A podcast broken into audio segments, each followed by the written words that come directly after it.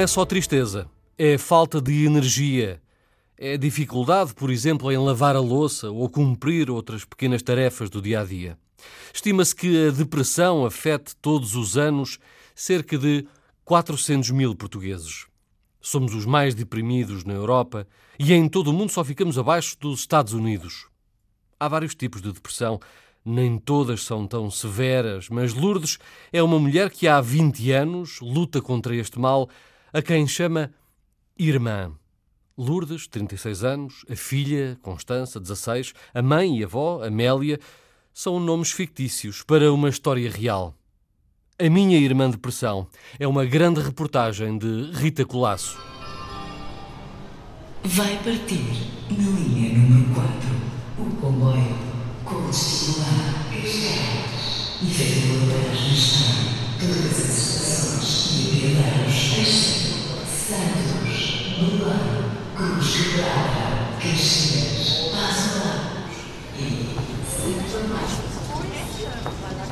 A viagem de Lourdes começou no Barreiro às 6 da manhã e só para em Cascais.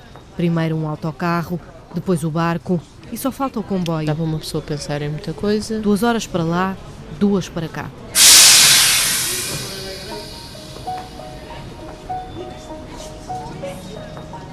No início sabe-nos bem porque temos uma vista maravilhosa, temos o mar, o mar é lindo, o mar é calma, temos o Rio Tejo, temos a Ponte 25 de Abril e o Cristo Rei a abraçar-nos quando chegamos a Lisboa, mas depois é um dia e outro, e outro, e outro, e outro, e outro.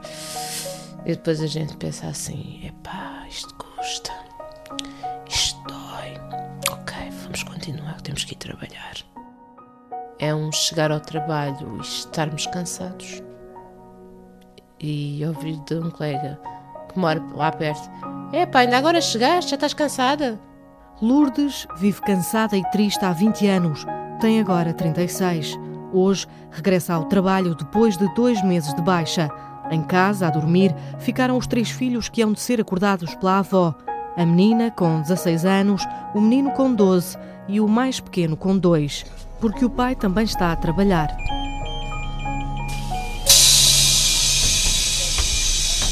A meio desta viagem, Lourdes há de receber a visita da irmã, uma irmã de 20 anos, a que chama depressão. Nunca dei ouvidos a ninguém, até que a vida me ensinou que realmente existe uma doença que vive comigo, eu tenho que viver com ela.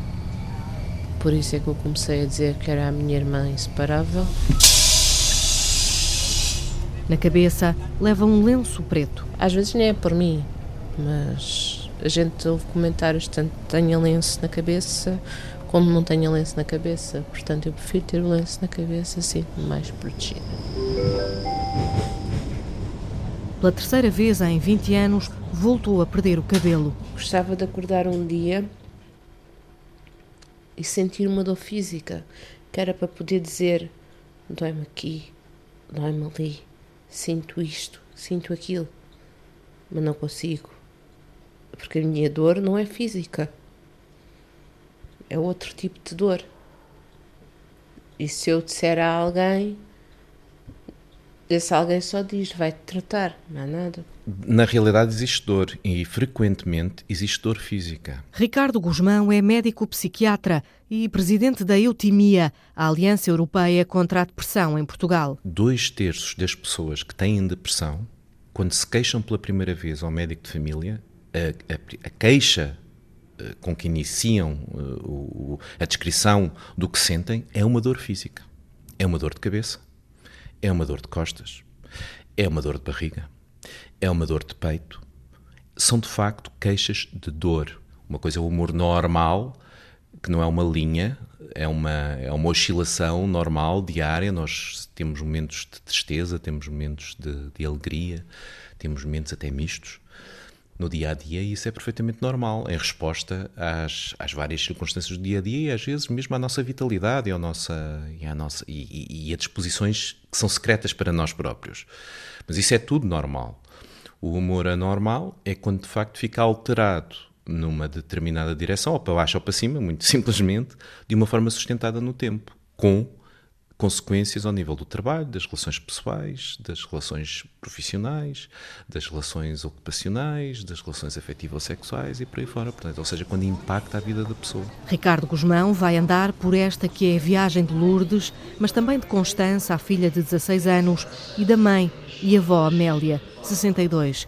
Nomes fictícios para uma história real. Ela vê tudo negro. Acho que foram sempre coisas muito difíceis que tive que viver.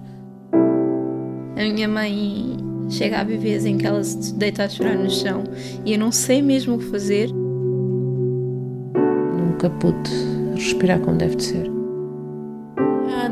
Em que eu acho que ela só estava bem, deitada ou sentada, mas que ninguém lhe dissesse nada e que não fosse preciso mexer nada.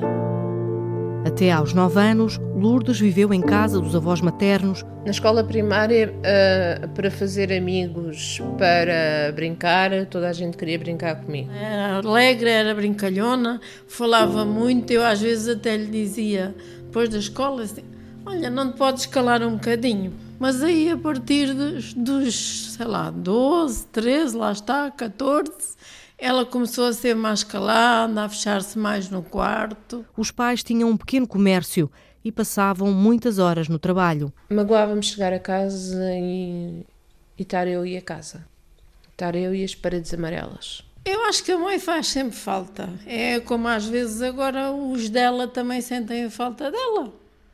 Mas pronto, tínhamos, era, era o meu emprego. Aos 14 anos, o mundo desabou. Foi no dia em que morreu o meu bisavô eu senti que nada era como eu sonhei até ali. E, e não sei se a partir dali criei logo a depressão. Lembro-me que quis falar com uma psicóloga da escola, que acabei por não falar muito. Lembro-me que já tinha feito algumas asneiras até aí como uma miúda rebelde mas foi aí que eu me apercebi que, que, que, devia estar diferente. Toda a gente dizia que eu, que eu respondia mal a toda a gente e, e que eu era muito bruta e, e pronto.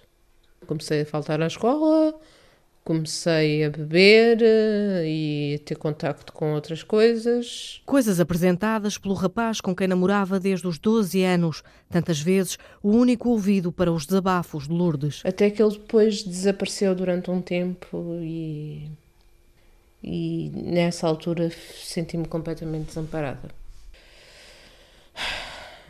Fiquei muito magrinha, perdi o cabelo em 15 dias chegou a tanto. Foi uma amiga minha num fim de semana que me avisou e depois fiquei completamente careca de um momento para o outro. Foi muito duro. Muito duro, mesmo. Quando a minha mãe chegou ao pé de mim com uma boina e disse: Mete isto na cabeça, vamos ao hospital. Depois fez muitas coisas e o cabelo voltou a aparecer. Eu era uma miúda, tinha 16 anos. A minha filha tem hoje 16 anos. A vaidade dela toda é o cabelo. Gosto muito do meu cabelo, cuido muito do meu cabelo e isso tudo. Eu às vezes ponho-me a olhar para ela e penso assim: isto era, isto era eu, de certeza absoluta.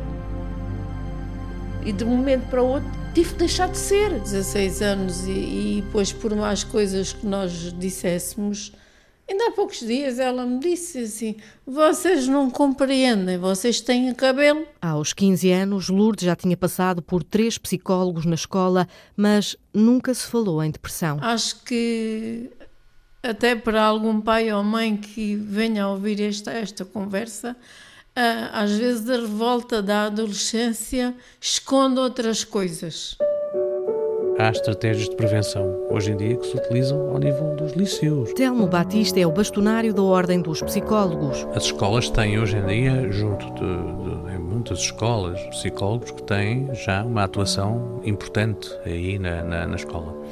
E nós temos estratégias, não só do ponto de vista clínico, para tentar detectar um conjunto de situações que possam eventualmente ser um pronúncio de perturbações, como temos hoje em dia um conjunto de intervenções, em termos de programas de intervenção, que dão às pessoas as estratégias básicas para poderem estar a, a, a, lidar com tudo aquilo que é a sua vida de uma forma mais, uh, digamos assim, adaptada e previne muitas destas coisas. Nós sabemos que previne perturbações. Há pessoas suficientes nas escolas? Pois, esse é outro problema. Em Portugal, existem 750 psicólogos para 1 milhão 250 alunos. Há agrupamentos de escolas onde chega a haver um psicólogo para 3 mil alunos.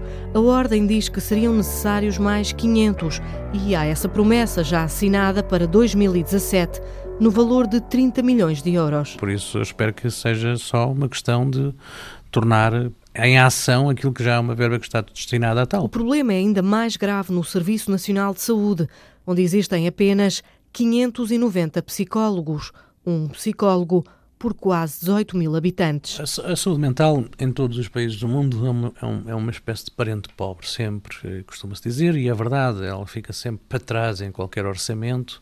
Uh, é pena, nós uh, entendemos, e bem, naturalmente, que é preciso dar recursos às, às urgências e às emergências que existem, etc. E depois esquecemos-nos daquilo que parece sendo tão, não sendo tão material, digamos assim, porque é óbvio que temos que produzir uh, formas de ajudar as pessoas em, quando têm lesões e fraturas, etc. Mas aquilo que é tão imaterial, mas que afeta tanto a vida das pessoas. É porque uh, uma pessoa com uma depressão tem a sua vida profundamente afetada. E quem tem familiares com depressão, quem já esteve numa depressão, sabe isso profundamente. Queria que alguém me ensinasse o que é que eu devo fazer naqueles dias. Se devo estar calada, se devo falar, qualquer coisa, porque eu vejo que ela precisa de ajuda, mas eu não a posso ajudar, eu não consigo ajudar. Aos 16 anos, Lourdes perdeu o avô, vítima de um cancro, perdeu quase o pai que a criou. Senti-me muito perdida a partir do momento em que o meu avô morreu ao ponto de ir ao cemitério quase todos os dias. Fazia muita falta ao meu avô, fazia muita confusão ele ter morrido. Eu pensava que ninguém morria e de repente foram duas pessoas que eram muito importantes para mim, menos nada. Eu fui a menina, não fui a menina do papá, fui a menina do avô, andava sempre atrás dele para todo o lado. Quase que me atrevo a dizer que o avô talvez tenha sido mais importante para ela e para o irmão do que o próprio pai. Foi muito complicado saber que ele se tinha ido embora. Eu não pude chorar o meu pai para ela não sofrer mais, porque ela sofria tanto com a falta do avô que eu para ela não era eu que a tentava animar a ela. O luto é uma, é, se quiser, uma depressão normal, porque é, é, é indistinta da depressão, mas é normal, porque vamos lá ver, a depressão tem uma utilidade. A tristeza tem uma utilidade. O processo depressivo tem uma utilidade. Tem, tem, tem a utilidade da pessoa poder se reorganizar para se poder voltar a vincular. O processo do luto patológico é a depressão, em que este processo leva mais tempo do que aquilo que seria suposto. Aos 17 anos, conheceu o marido, aos 19 engravidou da filha Constança, pouco tempo depois morre a cunhada, uma grande amiga. Lourdes perdeu o cabelo pela segunda vez e os pais também se separaram. A filha, ela quis sempre tratar da filha. Ai, sim, a minha mãe pegava nas minhas barbas e brincava comigo. Horas e horas e horas. Que eu estou a entrevistar a menina Constança ou a mulher Constança? Não, a menina Constança, porque mesmo com as responsabilidades que eu tenho por causa da doença da minha mãe, eu vou ser sempre uma menina. Ela já é uma mulher. Há dias em que ela é a mãe naquela casa. Ela tem outra idade de cabeça. Ela, muito nova, cresceu depressa demais.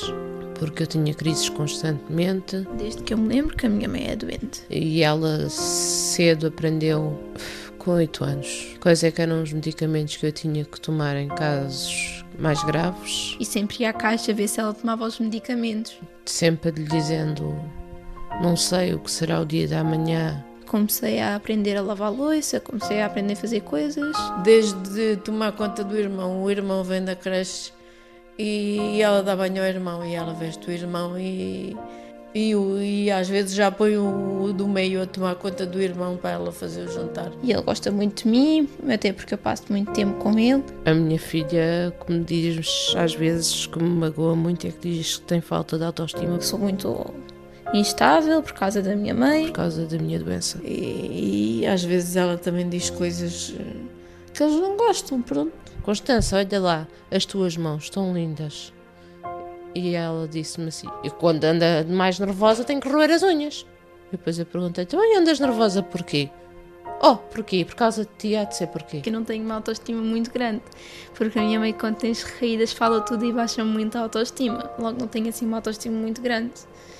E tem, não tenho muito controle assim das minhas emoções. Tanto que eu enervo-me de uma facilidade enorme, fico triste de uma facilidade enorme. Mas mesmo assim, eu admiro-os muito. Porque são miúdos tirarem grandes notas.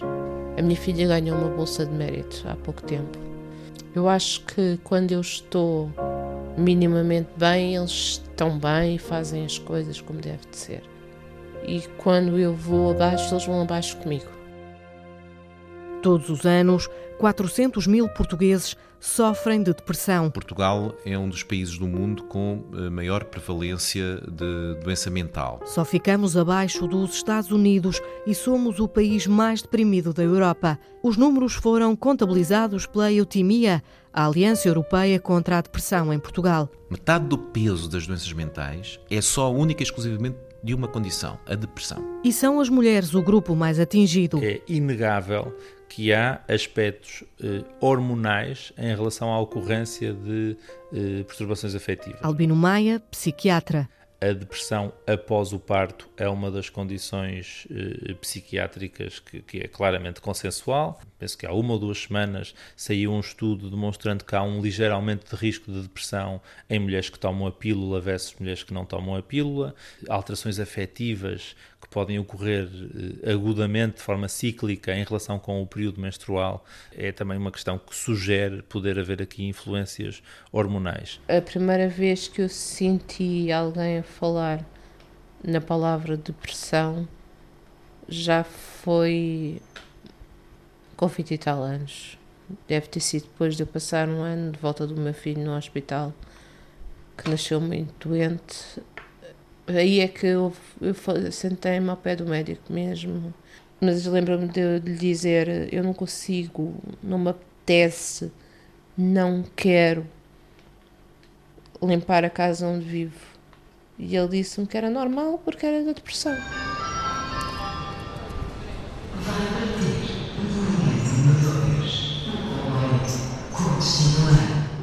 A viagem de Lourdes é diária. Toma 11 comprimidos por dia. Tem dias que são dos amigos. Tem dias que estou tão farta deles, tão farta deles, tão farta deles que são os inimigos. Lourdes foi acompanhada por uma psicóloga durante os últimos quatro anos. Desde que andei na psicóloga, não tenho tantos medos, não tenho tantos fantasmas a perseguirem. Recebeu alta em maio deste ano. Bem, totalmente nunca me senti, mas com as coisas que aprendi na psicóloga, aprendi a superar-me. Acha que já não é possível, Lourdes, separar-se da sua irmã? Não sei, ultimamente ganhei outra, outra realidade, porque esta psiquiatra que me acompanha disse-me que era possível eu separar-me dela, porque eu só precisava era de encontrar mesmo o que é que se passa comigo e aonde é que eu estou descompensada? Ela adorou aquela médica e ela diz que até agora nenhum, e ela já foi a tantos uh, particulares e sem ser particulares, e da Santa Casa e do hospital e sei lá do quê. E ela diz que nunca nenhum médico lhe disse que ela se podia curar. O primeiro tratamento para uma depressão tem uma taxa de sucesso à volta de 30 a 35%. De sucesso total, ou seja, da pessoa ficar tão bem uh, quanto estava antes em pouco tempo. Com ajustes e eventualmente um segundo tratamento, isso sobe para a cerca de 60%. 60, 70%. Com novos ajustes ou nova substituição, isso sobe para cerca de 90%. Portanto, se quiser, o problema do tratamento da depressão é um problema de facto de, se, de, de regime e de se acertar naquilo que dá melhor resultado para uma determinada pessoa. Houve uma vez que nós vinhamos ao anoitecer, vinhamos no carro com os dois miúdos mais velhos. Com a minha mãe, com a minha avó e com o meu irmão. Ainda não tinham mais pequenino. E nós estávamos ao pé de uma rotunda e a minha mãe só começou a pedir assim muito aflita para a minha avó parar o carro. Eu vinha a conduzir e ela abriu o carro, deixa-me sair, deixa-me sair. E ela saiu e deitou-se no chão, na rua. Ela ficou a dizer que dentro do carro se estava a afogar. E é uma coisa que me deu muita aflição. O meu peito, o meu peito, o meu peito. E entretanto eu lá pus o carro de maneira que depois pudesse chegar ao pé dela. E então apareceram duas pessoas que saíram do carro, nós não sabíamos de onde, e levaram a minha mãe para o hospital e ficaram lá com a minha mãe enquanto a minha avó não chegou lá.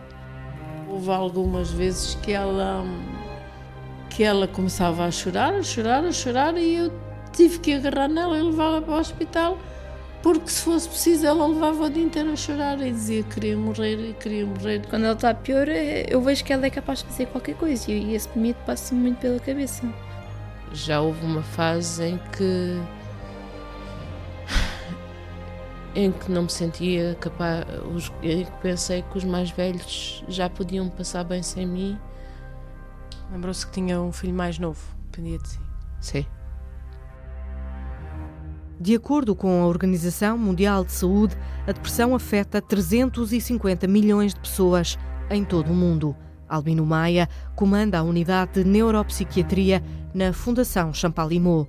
É ele quem descreve o estado da arte, as grandes questões da mente a que a ciência está a tentar responder. Quais são os neurónios que estão envolvidos? Como é que esses neurónios são afetados?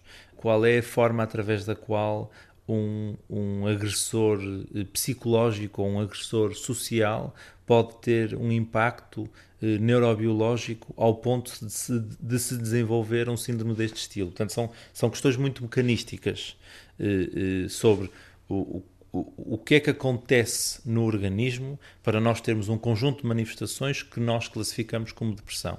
Nas áreas mais clínicas, há questões que são, como sempre, eh, muito mais concretas. Qual é a eficácia relativa dos diferentes tratamentos? Se existem marcadores, se existem biomarcadores ou marcadores de outro tipo que me permitam antecipar quem é que vai responder melhor a este ou àquele tratamento. Anda lá, eu dou-te água. Não queres? Ok. O domingo vai cinzento.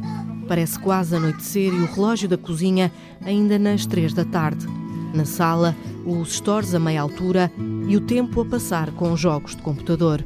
Lourdes e os rapazes no sofá, o do meio com 12 anos, o da ponta com dois anos acabados de fazer e Constança numa cadeira giratória. Parece quase um dia feliz. Onde está o cão? Olha, onde está o livro?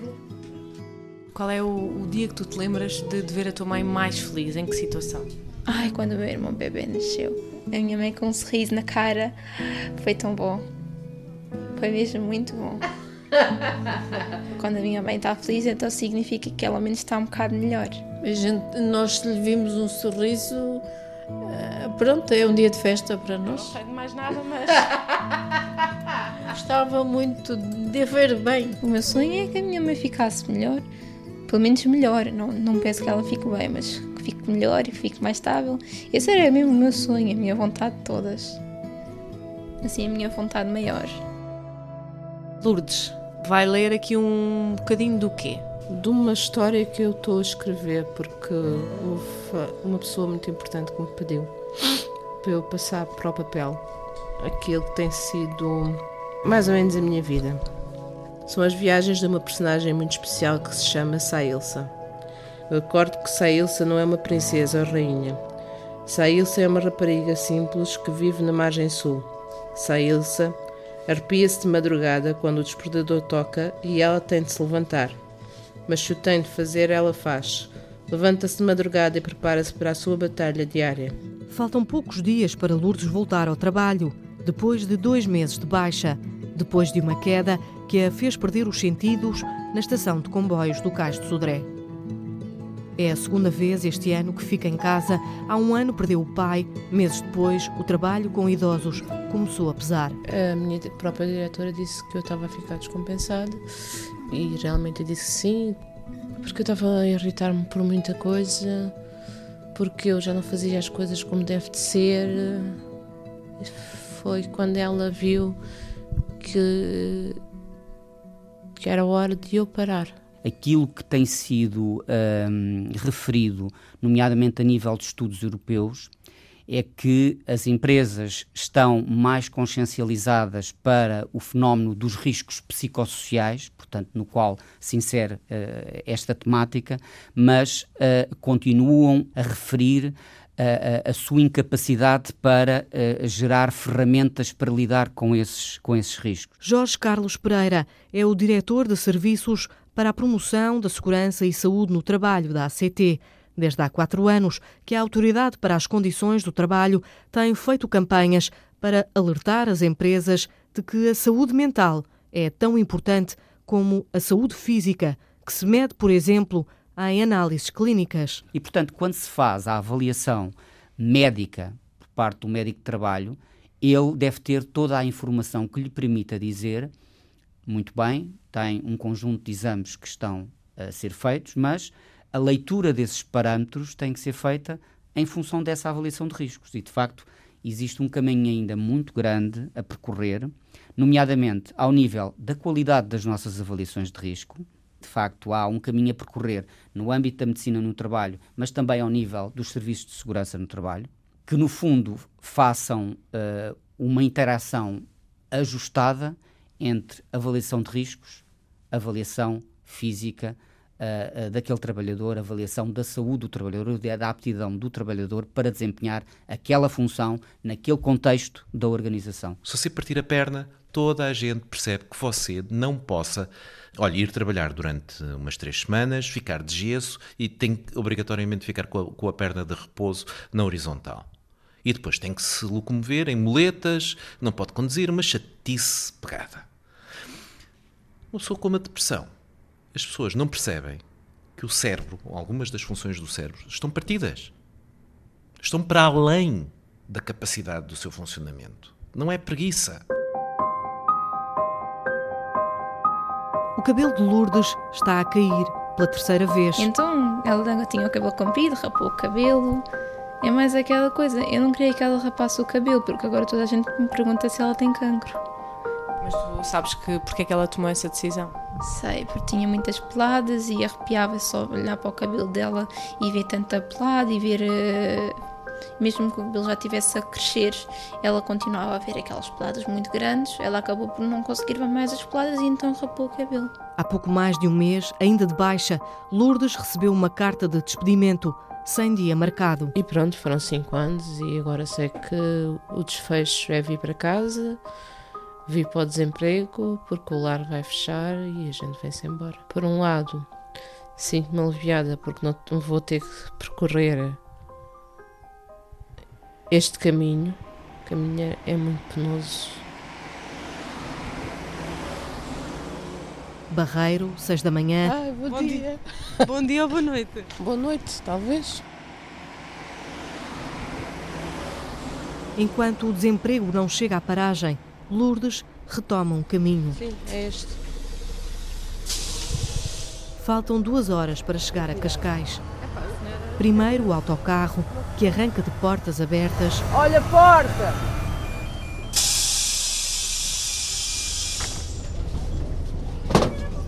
Depois, o magote de gente que inunda o barco.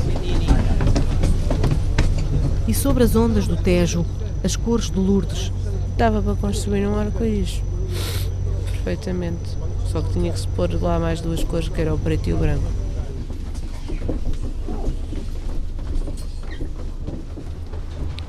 Lisboa, Terreiro do Passo. Para uma caminhada até ao Cais de Sodré para apanhar o comboio. Uma caminhada até ao Cais de Sodré, tenho os pés dormentes. Este caminho, Lourdes, nós estamos a fazer agora, portanto, do Terreiro do Passo até ao Cais de Sodré, estamos a ir a pé, junto ao Rio Tejo, temos os carros a passar, o mar aqui a bater. Isto, de alguma forma, este caminho, se não estiver a chover, ajuda a, a relaxar ou, não, ou nem por isso? Às vezes ajuda, outras vezes a água irrita-me. Nos dias que eu acordo pior, esse barulho da água irrita-me. Vai partir na linha número 4 o comboio com destino a Cascais. Na entrada para os comboios, atenção à distância das portas e a plataforma. São sete e meia da manhã, já no comboio, é tempo de um telefonema para casa. Estou, bom dia. Então, está tudo bem? Ah, estou cansada hoje. Já estamos a chegar à parede. Ai, estou. O comboio hoje está cheio de paredes. Estou desejosa de sair do comboio. Porquê? A ansiedade está para aqui a trabalhar.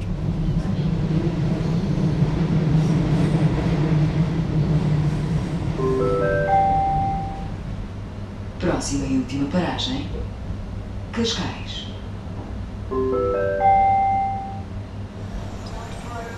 Lourdes, são 8 horas e 3 minutos. Estamos a chegar a, a Cascais. Já estamos aqui no cais.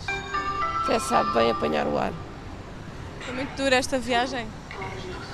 Hoje foi um bocadinho. Lourdes quer um café antes de chegar ao trabalho.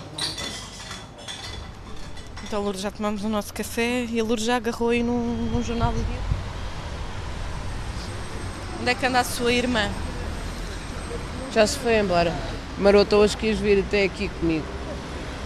Mas agora já se foi embora. Ela vinha consigo no comboio. Vinha. Vinha a apertar aqui um bocadinho o peito. Mas já se secou. Ela é uma amiga e uma inimiga ao mesmo tempo, portanto é uma irmã autêntica.